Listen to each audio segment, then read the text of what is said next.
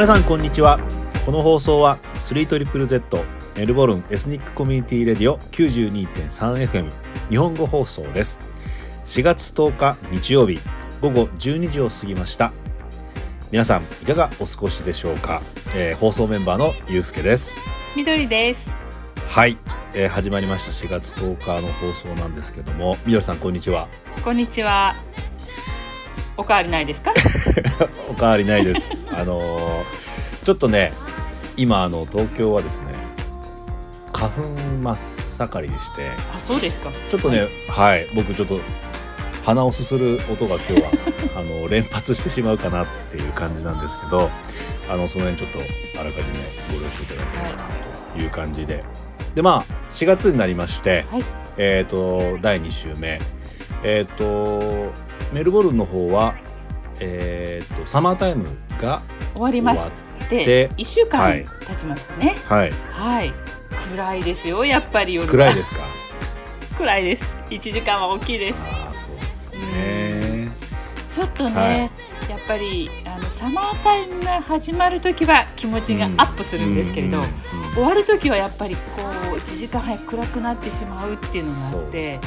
どことなくちょっと沈みかけなんですけれども、まああの秋の夜長を楽しみましょうということでね ちょっとあの、うんうん。気持ちを切り替えてですね。わかります。僕も何回か経験してるんで、やっぱ寂しかったなって思いますね、はうん。虫の声は鳴いてますしね虫の声が鳴いている変ですね。虫が鳴いている。い、逆に東京はとあのーまあ4月になって新年度で桜が満開で、うん。えっ、とまあねこういうコロナ禍であのーお花見っていう感じでちょっとこうはい。あの華やかな感じっていうのはね少しないんですけども、うん。あのーうん。いろんなところの桜が満開で綺麗だなっていうはい。ということで、えーっとちょっと前置きが長くなってしまったんですけども、みどりさん、はい。なんと先週の放送で、えーこの日本語放送、録音放送がね100回を迎えたということで、そうなんです。はい。記念すべき100回目、はい。あの新しい新メンバーのね久美さんの新コーナーで100回目お届けしたんですけども、まあ、その話はねあの最後後半にねまたもう少しあのお話しさせていただくということで今日は101回目ということで。なんか101回目のなんたらっていうドラマが昔あったような気もするんですけれどね。僕は知りませんってやつですね。はい。はいまあでちょっとみどりさんと僕とやそれやってちょっと気持ち悪いかなっていう感じなんで、あのはい。ああまりそこにはあの突っ込んだ話はしませんけども、101回目、はいねあのおかげさまでっていう感じで。ね。3桁ですよ早いものですね。すごいですよね。リモート放送ということでね、まあ、あの何度、うん。何度かねその説明させてはいただいてるんですけれども。はい。コロナでねスタジオが使えなくなってしまって、それでも放送を続けていかなくてはいけないっていう状況になって。でまあその辺のこう進行というのは各言語グループにそのスタジオからもあスタジオじゃなくてラジオ局から各言語グループに任されていたわけなんですけれども、まあそれもねあのいち早く元を正せばユうスケさん1回目担当じゃありませんでしたっけ、そうですね、まあ、日本語放送のメンバーで当時当時の放送メンバーでね、うん。どうしようかああしようかっはいてなった時、まあ、とりあえず作っちゃった方が早いんじゃないかっていうことでやったのをなんとなく覚えてますね。まああのーおかげさまでというかその時「えいや」とやっぱりやらなきゃいけないっていうことでねお尻を叩かれてやったので、まあ、踏み切れたっていうことでね、まあ、その点ユウスケさんには感謝してまして。その後ですねあの引き継いであの学生メンバーのももさんがねまた音楽番組を引き継いでくれて、あの伝説のモモそうですね。伝説のモモティファイ2回くらいあるかな。はいあのーはい引き継いでくれまして。でその後あの学生メンバーの伊藤君がねはい。あのいろいろなコーナーを作ってくれて番組にね穴が開かないように頑張ってくれてなんかその頃のことをすごく思い出しますね、でみんな頑張ってくれた多なと。分ねあの、はい。みどりさん今ものすごくいろんなものがね出てきてしまってですね今この場でお話ししてしまうと今日のコーナーいけなくなってしまうんですのでそうなん はい。それはあの後半に、まあ、ねこのぐらいにしときまして。あの、はい。エンディングのコーナーであのゆっくりお話しできたらなというふうに思っています。で、はい。えっ、と大事な今日の放送内容なんですけどもはい。えっ、とまあちょっとチットチャットをお送りするんですけどももう、はい。あのー前回のねちょっとチットチャットでも少しお話しさせてもらいましたけどあのーちょっとチットチャットね今日は何の日コーナーっていうのがだいぶこう定例化してきましてほど今週もですねあのそれでちょっと行こうかなというふうに思いきますか？はい。はい。でですね、はい。まあ、4月10日にちなんだあの、まあ、トークテーマで僕とみどりさんで面白おかしくお話ししていこうかなというふうに思っております、ちょっとあのオープニング長くなってしまったのでこの辺であの早速ですねあのコーナーの方行きたいと思います。よろしいですかみどりさん。はい。はい。じゃあちょっとチットチャットの方どうぞ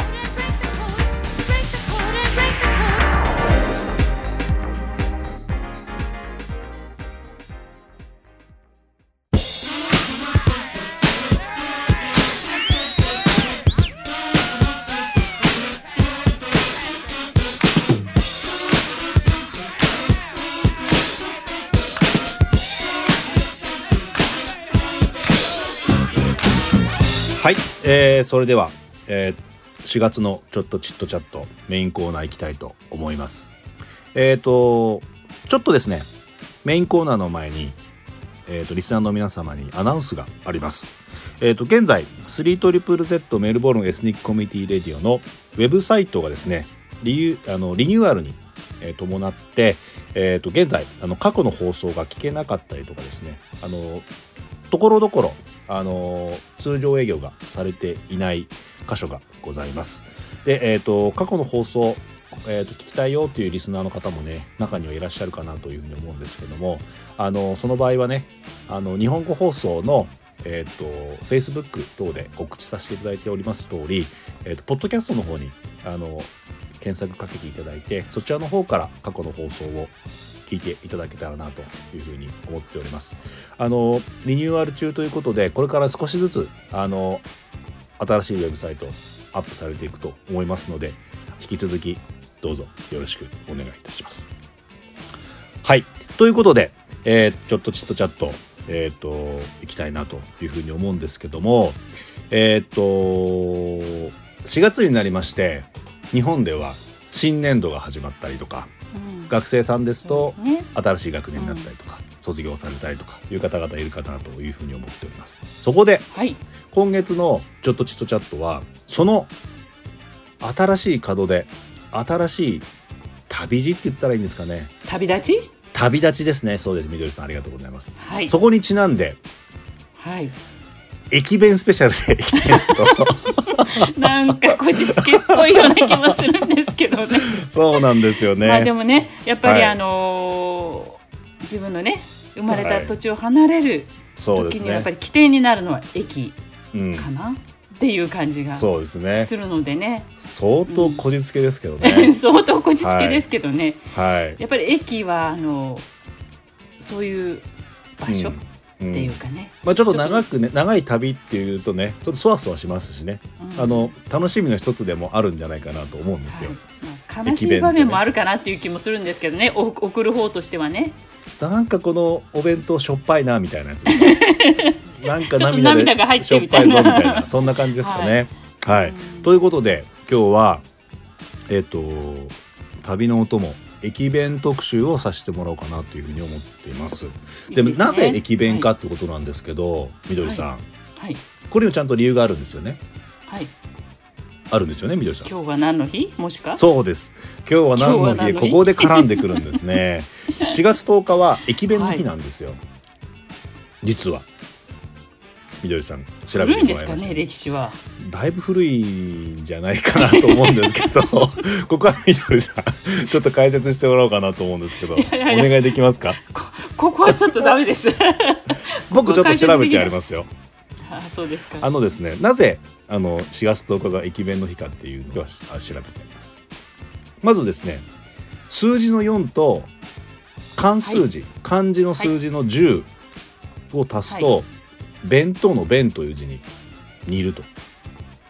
似てる。似てる。といえば似てる。似てるといえば似てるんですけど相当こじつけだなって感じがするんですけど。どっちかというと「無」の方が近いカタカナの「無」ですようんね。僕も何個4よりはか書いてみたんですけど、まあ似てるっちゃ似てるかなっていう感じでしたね、まあ、あとはえっと弁と語呂合わせ。うんみたいなところがあるみたいなんですけど、はい4まという数字とん。10だからね、うんうん、そうそうそうそうそうそう。そうまあそういうことであの4月10日が駅弁の日ということらしいんですけれども、はい。えっ、と早速ですね。うん。みどりさんと僕の駅弁にまつわるお話を少し聞きたいなって思ってはいるんですが、はい。うん、みどりさん駅弁なんかあります？みどりさんの時って駅弁って、あれですか？こんな言い方しちゃうとすごく失礼なんですけど売り子さんが来てる時代ですか？売り子さんっていうのはあの、車内販売で買う駅弁というイメージではなくてですね、はいはいはい。駅弁っていうのははい。やはりその駅に着いた時にうん、窓を開けてですね、はい。電車の窓を開開けけててはい、はい。そこからこう顔をちょっと半分ぐらい出しながら売り子さんいるかなっていうのを覗きながら、うん。停車時間内にお弁当をここに売りに来てちょうだいとねお願いしながはい。ら待つっていう、そういうワクワク感をうん。持ちながら買ううん。のが私にとって駅弁じゃああれですか？必ず変えたわけじゃないんですか、いや買いたい時は買えた。ですね。買えなかったことっていう記憶にないのであまりにも古すぎて。そうなんですね。はい。なるほど。多分売り子さんって一つその一つの駅に一人とか二人じゃなくてあもういっぱいいるんだ。何人かいらしたんではないかと思うんですがま私の乗ってた電車の車両が何両編成だったかっていう問題もありますが、それって売り子さんは、ははい。なんかこうカランカランとかお弁当お弁当とかって言いながら。っていうわけでもなくもうい見つけたら声は出してたかもしれまん、せんが呼び鈴みたいなの音は記憶にないのと、うん。まあ、もちろん新幹線ではなくてですね、うん。あの在来線の急行列車とかに乗ってたので、まあ、うん車両の編成がねどれくらいあったか記憶にないんですけれども、なるほど、ね。まあ、駅弁を売る駅ではね停車時間も少しは長かったのかな。うんお茶買う時間がありましたからねちゃんと。はそう。で今みどりさん、うん。お茶って言ってくれましたけど、い、はい。ね多分リスナーの人もああそれそれっていう感じになるかと思うんですけど、プラスチックに入ったね。そう。あのちっちゃいこうペットボトルじゃないんだけどなんかあのこう遠足に持っていくような水筒のちっちゃい版みたいなやつあったじゃないですか。そうですね。で上があのコップになっていて上を取ってそれに注いでうん飲むとちょっとうんプラスチックの香りするんだよなこのお茶みたいな。溶けてるってことですか？なんか そういう子供ながらにとか小さい時にあの一番最初に飲んだ時のイメージがはい。プラスチックな味しないかなこのお茶っていうイメージがあるんですけど、はい。でもやっぱりお茶は好きなのでうん、そうは言いながらも、なるほどあねのうん。あとは冷凍みかん。もちろん。はい。うん。やっぱもちろんなんですね。駅弁といえばお供に、おやつ用に冷凍みかんみたいな感じですかね。えそう食べたことありませんゆうすけさ冷凍みかんはん、ないか。うん、給食で出たのはちょっと覚えてますね。へえそうですか。そう、ま静岡でしたよねそうん。そうそうそうそうそう。みかんどころですもんね。そうですね。だから出たんですけど私神奈川なんですけど給食に冷凍みかん出た記憶がないので。それす世代じゃなくて。ないですないです。えリスナーの皆さん冷凍みかん給食に出ました？あ のよかったら。まあよかったらああののメールとかでねあのはい。くれたらいいかなとメッセージいただけたらと思うんですけど、ないですね、あ本当、うん。まあ、僕は逆にその駅まあ言ってもみどりさん僕はい、言ってもまだね新幹線世代なんで。ですか、うん。ですね。あの、まあ、生まれた時から新幹線があるんで、なるほど。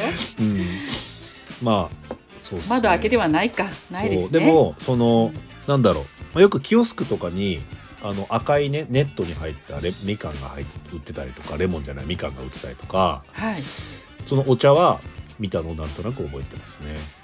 ああそうですか、うんまあ、今はあのビニールビニールじゃなくてプラスチックに入ったお茶うん。あるのかな？どうなんでしょうね。どうなんですかね。もうないんじゃないかな。なんかね。ねペットボトルになってね。はい、うん。でえっ、とまああお話がね話がちょっとあのお茶とみかんの方に行っちゃってるんで 少しこう駅弁の方に戻そうかなと思うんですけど、はい。僕が一番好きな駅弁はやっぱり横浜のシューマイのやつなんですよ。あシューマイのあれですか。シューマイのお弁当なんですけど横浜のね、はい。まあ、ピンと、まああのね固有名詞言えないのちょっとあれなんですけど、うんまあ、ピンと来てるかリスナーの方も多いかなって思うんですけど、まあ、あれは鉄板かなって思ってて。だべねベタすぎるよっていうリスナーの方の声も聞こえるんですけどうんやっぱあの新幹線乗ってあのパッケージを見るとあ食べたいなって思っちゃうとついつい買っちゃうんですよね。それ食べに行かなくても買っちゃうことあります？ん食べに行かなくてもどどうああ旅に旅。いや、うん。そこはあんまりないですね。私それ買っちゃうんですよ旅に行かなくても、あ本当ですか？うん、あっていうのは横浜駅のあのそうそうそう。私も横浜もじゃなくて、うん。私は？うん 神奈川県うん。神奈川県に住んでたので、うん。まあ、横浜駅よく使ってたのでね。そうするとあのどうしても目につくんですよ。そうですね。夕方あのそろそろお腹が空いてきたなっていう時間に通ると、うん誘われてあの赤いうんパッケージに惹かれてう買って帰ってしまうみたいな。んなるほどね。で夕飯の一品にみたいな、うんまあ、それはお弁当だったりそのシューマイの部分だったりもするんですけどね。うんうんうんうんあのー今はねコロナ禍であんまりこう電で新幹線の中であの、まあ、食べれるんですけど食べるっていうのちょっとちょっとこう抵抗があるんですけどコロナ禍の前とかはあ、ねのーもうシューマイとビール買ってもうプシュッてやってシューマイ食べたりとかよくしてましたし僕の友達はねあのひょうさん。はい。ひょうさんってわからないですか？みどりさん。あのシューマイのお弁当のの中に入ってるひょうたんの形をしたー醤油差し、はい。はい。あれを集めてる友達がいるんですよ。私もちょっと集めてました。あれってお弁当には入ってなくてシューマイねに入ってるやつなんですけど、はい、あれのこう結構今種類が出てたりとかうん。あれあそう呼ぶんですね。そうそうそう。なんかねこう限定のなんかこう期間限定で新なんかこういつもと違う氷さんが入ってたりとかしてそれを集めてる友達がいたりとかしてなんでまあ駅弁って言われるとやっぱりあの横浜のシューマイのやつが出てきますね。あそこにねなんであんずが入ってるのかなっていうのはいつも思ってあんずはっていたんですけどねやっぱこれ賛否両論あっていらない派と、まね欲しいっていう人もいればあれをねこうシューマイとか唐揚げ唐揚げも入ってると思うんですけど唐揚げと一緒に食べてあの酢豚に入ってるパイナップル的な感じでね食べるなるほど。そうっていう人もいれば、うん。まあ、デザートとして食べる人もいれば、うん。うん。ねあれ結構いろいろ物議を醸してますよね。私はデザート派かな。うん僕もど僕はうん僕うん僕もというか僕は途中で結構箸休め的な感じで挟みますね。あそうですか、んへー僕意外とタケノコが好きなんですよ甘あの甘く煮た。たけのこ美味しいですよねそうあとはあの昆布と紅生姜がこう混ざってるやつがあるんですけどあまああれがまたねいまいち思い出せないんですあれがしょっぱくて美味しいんですよ。はい。ということでなんかあのまたお腹空いてきますよ。そう、はい。シューマイのやつの話ばっかりになってしまったんですけど えっとねまあそういうことで、まあ、駅弁はね、あのまあ、駅弁もどっちかっていうと日本ならではの文化だったりとかするじゃないですか。そうですね。あの、うん。いろいろなデパートでね駅弁フェアなんていうのやったりね。そうそうそうそうそうそう。うん。今は東京駅のね、うん。あのところではうん全国各地の駅弁が揃ってるとかっていう話も聞いてるので。好きなお弁当を持ってねそうそうそう。乗り込めるという、うん。うん。なかなかねオーストラリアとかねの電車の中でお弁当食べてる人ってまあね。うん。サンドイッチとかそういうのはあるのかなってあとは気がするミートパイぐらいですかね。ですよね。メルボルンミートパイですよね。そうですね、うんまあ、弁当っていうのがなんか一つの日本の文化の一つでもあるのかな。うんそうかもしれないですね、うんうんねまたすごいですもんね。なんかこう。数が、そう数もすごいしすごく本格的じゃないですか。うん、まあそういうことをお話ししてるとあっという間に前半が終わってしまうっていうね。ええそうですか？はい。あっという間に前半終わってしまうっていう、まあ、これがねちょっとちっとチャットの面白いところですよね。私はあんずつながりで別のお弁当があるのでまたじゃあそれは後それは半ですじゃあはい。ちょっと後半にはい。あの僕もねあのちょっと苦い駅弁にまつわる苦い経験があるので。あそうですか。はい。まあリスナーの方々がそれ聞きたいかどうかちょっとあれですけどまあせっかくなんでねあのご披露しちゃいますか？うん。あのぜひ聞いてもらいたいなっていう気がしてるんで。ですか。はい。わかりました。おはい。聞きしましょう。じゃあここで はい。中休め中休はい。みということで一曲はい。お届けしたいなと思います、はい。どうぞ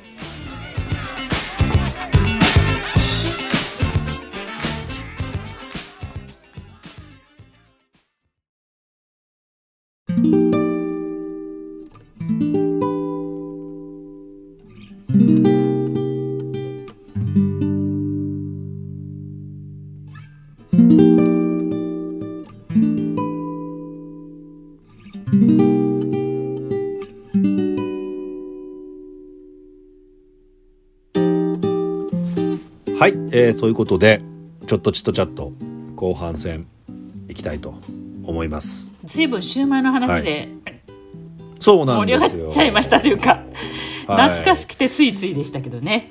ですね、うんうん。まはい。あ。シューマイ美味しいですからね。もうやめてください。お腹が空いてきますから。そうですね。はいということで先ほどみどりさん、はい。なんかあんずつながりでお話があるってことだったんですけど、はい。なんかそれもお弁当つながりそうですね。つながりですか？あの、うん。私のベスト駅弁？ナンバーワンは、はい、はい、釜飯なんですね。おお、はい。いいっすね。あの釜飯。はい。群馬県の横川駅というところですね。なんですけど、横川。はい。うん。で、うん。あの売られている駅弁なんですけれども、益子焼きの器に入って、まあ、ご飯が少しこう、ほのかなお醤油風味のね、混ぜご飯になっていてそこの上に、い。まあ、いろいろな具があるんですが、シウマイ弁当とのつながりという点では、あんずが重なってるんですね、あんずが乗ってるんですよね。あそれであんずつなが入ってるんですね、うん。でもちょっと私的にはね、はい、あのあったかいうん、釜飯にあんずっていうのがちょっと似合わないなっていつも思いながら食べていたっていう。ちょっとほんわりあったかいところにあんずがあったかくなってしまってるのがちょっと私は残念っていうか感じなんで。それあれですね。なんかあの別に駅弁じゃないんですけど、はい。コンビニのお弁当とかでたまにポテトサラダが入ってるお弁当あるじゃないですか。あーポテサラ美味しいですけどねだけどあれを店員さんが「温めますか?」温めますあ温めお願いします」って時にチラってこうポテトサラダが見えると 僕ちょっともやっとするんですよ、あーそれでも温めちゃうんですね。そう。温まってあ温まってるポテトサラダ食べるんですけどちょっとこうべちゃってなってて。うん。ちょっとそれに近いものがあるかな。ちょっとそれに近い感じありますよね。でもあのあんず大好きなので、まあ、はいはい。そうは思いながらももうずっと好きで食べてた駅弁なんです、うん。私の駅弁ナンバーちなみにみどりさんはやっぱりデザート的な感じで食べるんですか？デザートです。最初に食べると熱いので、あったかいので冷ま冷めて最後にデザートで口直しみたいな感じで食べるっていう感じで、ちちなみに、はい。そのあんず闘争というか、はい。あんず討論とはいいうか、はい。あんずにまつわるいろんなところでなんかこうなぜそのお弁当にあんずが入っているのかみたいな。そこは分かんないんですよね。調べてないんですけど。なんかいろいろとうん。諸説あるらしいんですけどへー安価で、安い値まあ、段で、安い値段、うん。そう安い値段であの一年中一年中安定供給。ああそういうことな安定してこうお客さんにこう提供できるっていう理由があったりとか、はい。なんかいろいろなあの説があるらしいんですけどああそうなんですね、そうなんですよ。だから意外と探してみるとお弁当の中にあんずとか入ってるっていうところはあるのかもしれないですね。はだからそれこそみどりさんのその釜飯も。い、うん、ちなみにその釜飯って益子焼きって言ってましたけど、はい、はい。どどうするんですか？ももえ持って帰ってもちろん持ち帰りますよ。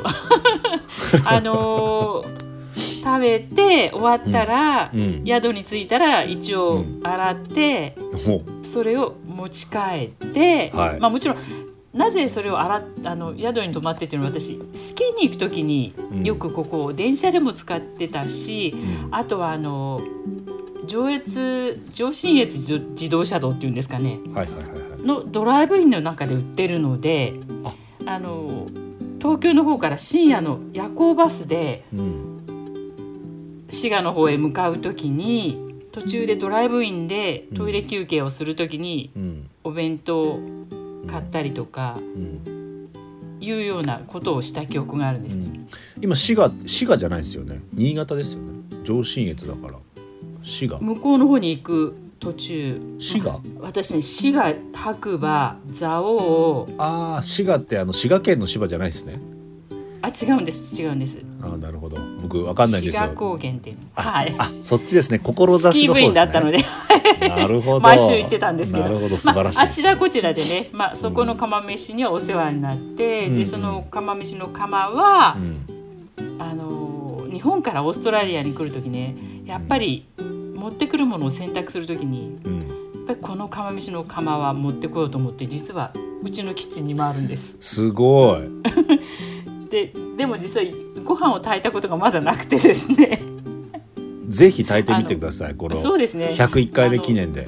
えそうですね。炊いてみてください。報告します、はい。炊いてみてください。楽しみにしてますそのご報告。ははい。い、そんな感じで。はちなみにそこにはした椎茸もタケノコもグリーンピースもうずらも乗ってます。なるほど。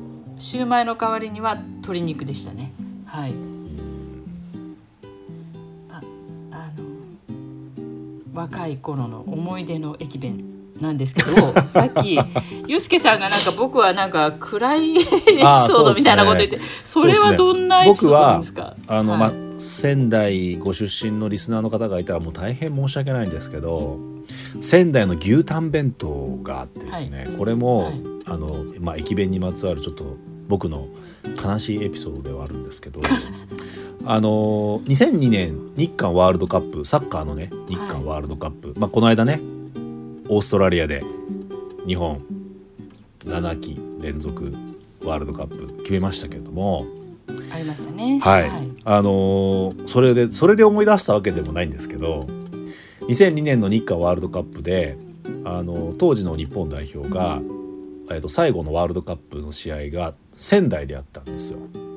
はいで、まあ、当時学生だったんですけど、あのーまあ、運よく知り合いからチケットを譲り受けまして2枚自分の分とで当時あのちょっと好きだった女の子をですね 誘ったんですよワールドカップに。なるほど、まあ、なぜなぜそのワールドカップその子を誘ったかっていうとあの当時のね日本代表だと稲本選手の大ファンでして、まあ、そういうのも知ってたんであの誘ったんですけど実はそのサッカー行く前にですね僕その女の子に告白してましてでまだ返事をもらってなかったんですよ。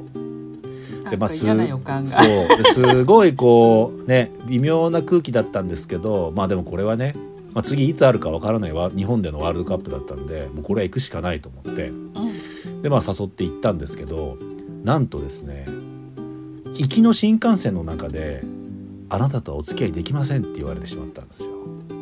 は？もうね全身青いいは？青いあの日本代表のユニフォームを着てもう気持ちまでブルーになってでまあスタジアムに行ったんですけどしかも大雨で。あら。はい。でも寒くてそれはそれは。で試合にも負けあのもう本当に辛い思いをしてあの辛い思いというか、まあ、さ寂しさ寂しい思いをして、まあ、帰ってくるんですけどその帰りの新幹線でまあまあいろいろああるけどまあ弁駅弁でも食べて楽しくあの新幹線で帰れればいいかなと思ってあの、はい。牛タン弁当をね2つ買ったんですよ。であの奮発しましたね。はい、こう紐を引っ張るとこう温かくなる牛タン弁当ですごいななんて思いながら2つ買ったんですけど、うんパッて隣見たらその子もう疲れたって言って寝てまして。あのー気まずい新幹線の席の中で僕一人ではい一人で牛タン弁当を食べ。美味しい美味しいって？はい美味しかったんですよすごく美味しかったです。味はすごく美味しかったです。ただ、はい。まあ、さっきの話じゃないですけど、まあ、だいぶしょっぱかったかもしれないんですけどまあ全然そんな、涙うん、まあそんなでつまらないこと言っても仕方がないんですけどあの、その時のね牛タン弁当のね思い出がすごくあって。はい、でその後何回か仙台には行ってるんですけどで、まあ、牛タンとかね食べたんですけどうん。いつもその牛タン弁当の、ねねことを思い出すんですよね。っっていうねまあなんか甘酸っぱい話なんですけど、まあ、ワールドカップイヤーということでねあの多めに見ていただけたらなというふうに思うんですけどさあ、はい。えっ、と後半もね僕たちの、あのー駅弁にまつわるお話をさせていただきましたけどまあね僕が今ねなんかこう仙台に行ったりとかして牛タンを食べたりするとまあそういう苦い思い出を少し思い出したりとか、うんまあなんかいろいろねあると思うんですけどまあこのね4月になってまあ新しい門出というか新しいことにチャレンジしたりとかまあもちろんねあのー自分の生まれ故郷から新しいチャレンジで見知らぬ土地に行ったりとかね逆にねこう今まで挑戦してきたところから生まれ故郷に戻ったりとか、うんいろいろね、まあ、特にみどりさんとかはねなんとなくわかると思いますけど子供をねこう送り出したりとかね、まあ、いろんなねこの4月になって新しいこう変化というかそういったものが4月になってからあったリスナーの方も結構多いんじゃないかなというふうに思いまして。でもまあその時にふとねこう思い出すのがこう例えば味とか匂いとか、うんなんかあの時ああいうの食べたな香りとかねあとね。そう,、そうそうそうそうそうそうそう。あの時なんかこういうのあったなとか、あやっぱり母ちゃんの味うまいなとかね。なんかいろいろあるじゃないですか。まあなんかそういうのをね、まあ、すっごいこじつけですけどこのね4月10日、この放送を聞いてねあの皆さんが何かこう感じてもらえたらいいかなと、ね、まあ、この放送の後ねちょっと地元のお母さんに電話してみたりとか。いいですね、うん、あの、うん、ねこう大都会で頑張ってる息子に電話してみるとか。ねみどりさん。そうですね。こう、はい。そういう私も。そういうこともね、はやっていみようかな、してみてもい。いんじゃないかなということで、なんかシューマイの弁シューマイのお話と 釜飯のお話と苦い牛タン弁当のお話をしてなんか最後すごく綺麗にまとめたなっていう感じがしなくもないですけど、まあね。まあこの辺でね、今月のちょっとちっとチャットとさせていただけたらなというふうに思っております。皆さんのねなんかこう旅のね味というか思い出みたいなのもね聞かせてもらえたらなんか嬉しいですよね。そうですね、はいぜひぜひ投稿よろしくお願いいたします、はいはい。やっぱそもうか次次回からやっぱそういうテーマをしっかり考えた方がいいかもしれないですね。そうでまあ井戸端会議って言ってなんかテーマがふわっとしてるよりしてちゃいけませんね。井戸端会議ですけどね。はい、うん。まあ新しい新年度になって改めてこまあ考えましょう。ちょっと反省して、はい。うん。来月はもっといいねあの面白い内容でお届けできたらなはいというふうに思っております、それでは4月のちょっとチットチャットこの辺でお開きにさせていただきたいなというふうに思います。みどりさん今日はありがとうはい、あございました、りがとうございましたリスナーの皆さんも今日はありがとうございました。